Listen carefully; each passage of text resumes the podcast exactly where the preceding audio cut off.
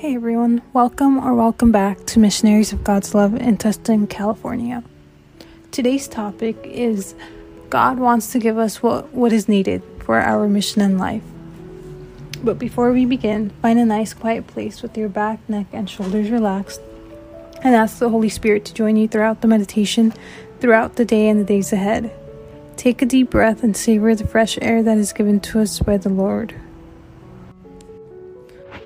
Sometimes it may feel like He gave other people more gifts than He gave us, but He gives people what they need to complete their mission. Everyone has their own mission in this life. While we have the basic needs, having more will not make you more happy, and having less will not make you any less happy. When you live with God, He will explain things and clear everything up until you discover that nothing is out of His control. One question to keep in mind is who are God's children? Romans 8 verse 14 says, quote, For those who are led by the Spirit of God are children of God. End quote.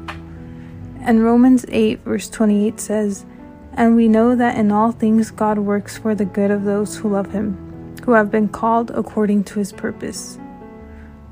End quote.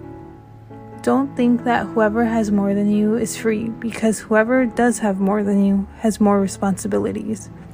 Instead, try to envy those who do better by doing God's will when they don't have much. Another question to keep in mind is how do we utilize the gifts God gave us? As we end today's prayer, say, Speak to me, Lord, for your servant is listening.